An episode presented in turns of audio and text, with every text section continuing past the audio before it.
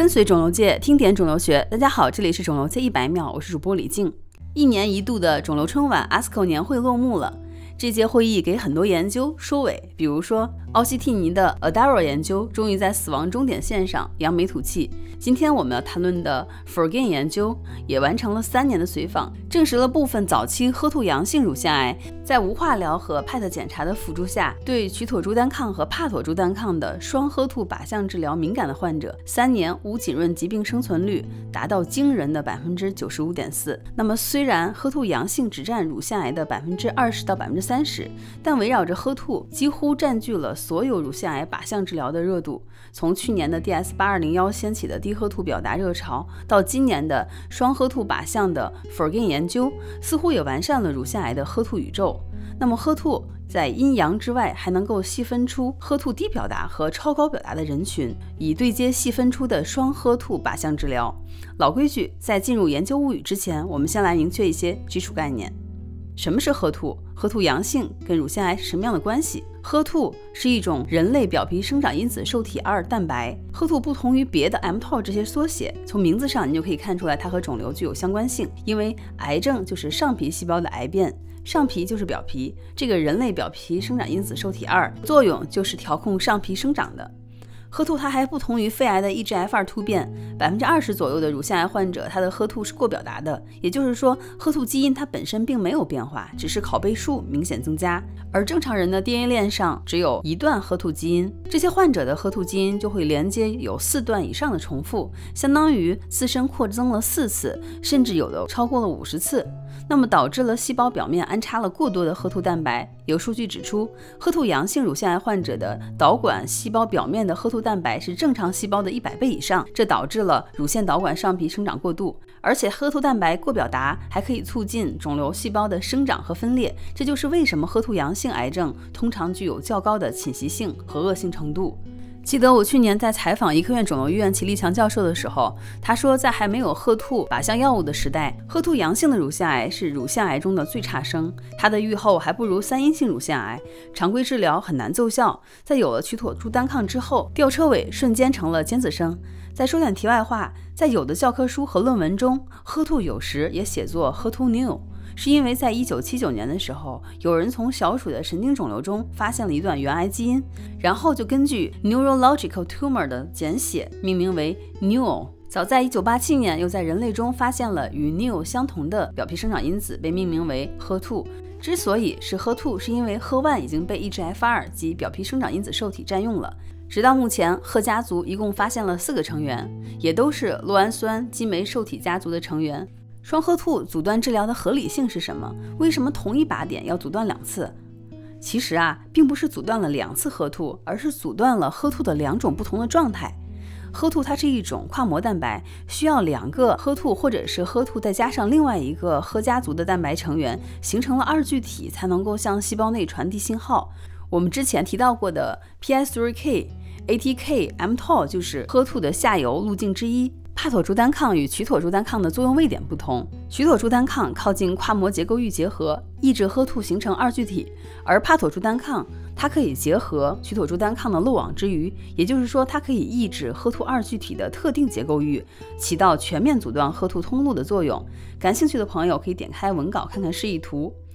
有了药理机制上的优势，双 HER2 阻断治疗在 FORGAIN 研究之前，它被证实是有效的。早在2017年，Affinity 研究就率先提出了帕妥珠单抗加曲妥珠单抗的策略，尝试治疗 HER2 阳性、淋巴结阳性或高风险淋巴结阴性可手术的乳腺癌患者。结果显示，双 HER2 治疗能够进一步降低乳腺癌的复发风险，三年的无浸润性疾病生存率提升到了百分之九十四点一。接下来呢，让我们来看看 FORGAIN 研究它是怎么做的。此次在 ASCO 年会上的 f o r g a n 研究，早在2021年就在 Lancet Oncology 上发表了初期结果。那么此次是随访三年以后的次要终点数据。首先来看受试者 f o r g a n 研究它纳入了 HER2 阳性一期到三 A 期浸润性可手术的乳腺癌患者，肿瘤大小大于1.5厘米，而且至少做过一次 PET，PS 评分为零或一，至少可以看出来受试者的限制条件啊还是蛮多的。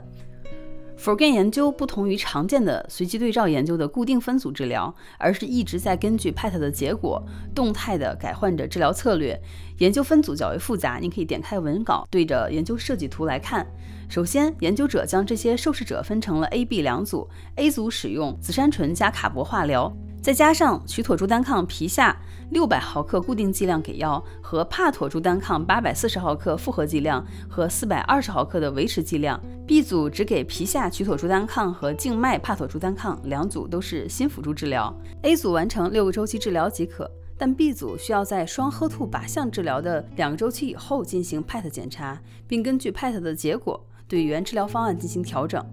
如果 PET 显示治疗有反应，那么就继续再接受六个周期的双核图靶向治疗；如果 PET 没有反应，就上 A 组的化疗加双核图靶向治疗，也是治疗六个周期。两组完成以后，再接受进一步的手术治疗。术后，对于原 B 组一直接受双赫兔靶向治疗的亚组患者，如果 PET 结果显示并没有达到病理完全缓解，就是 PCR，那么这时候就再加入六个周期的化疗方案和四个周期的双赫兔靶向治疗。其他人群继续使用双赫兔靶向治疗的维持方案。让我们来看看研究的最终结果如何。B 组近百分之八十的患者对双靶治疗是有反应的，PET 检测的 PCR 率达到了百分之三十七点九。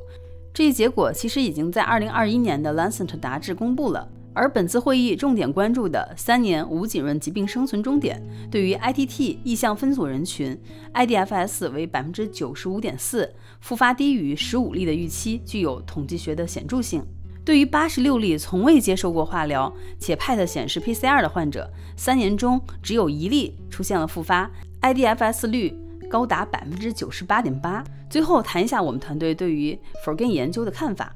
Forgen 研究它的直接结果预示着，有的乳腺癌可能确实可以不化疗了。难怪 Forgen 研究的主要研究者在接受媒体采访时表示，三分之一的早期 HER2 阳性乳腺癌受试者可以在不接受化疗的情况下治愈，并且过上正常的生活，这是令人惊奇的。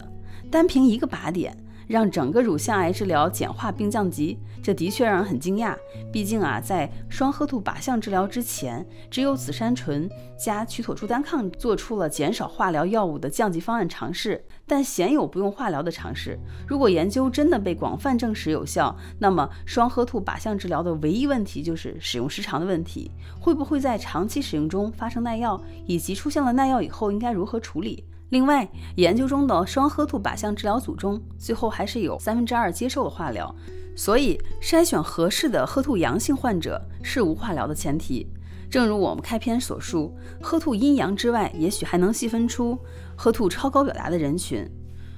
以对接细分出的双赫兔靶向治疗。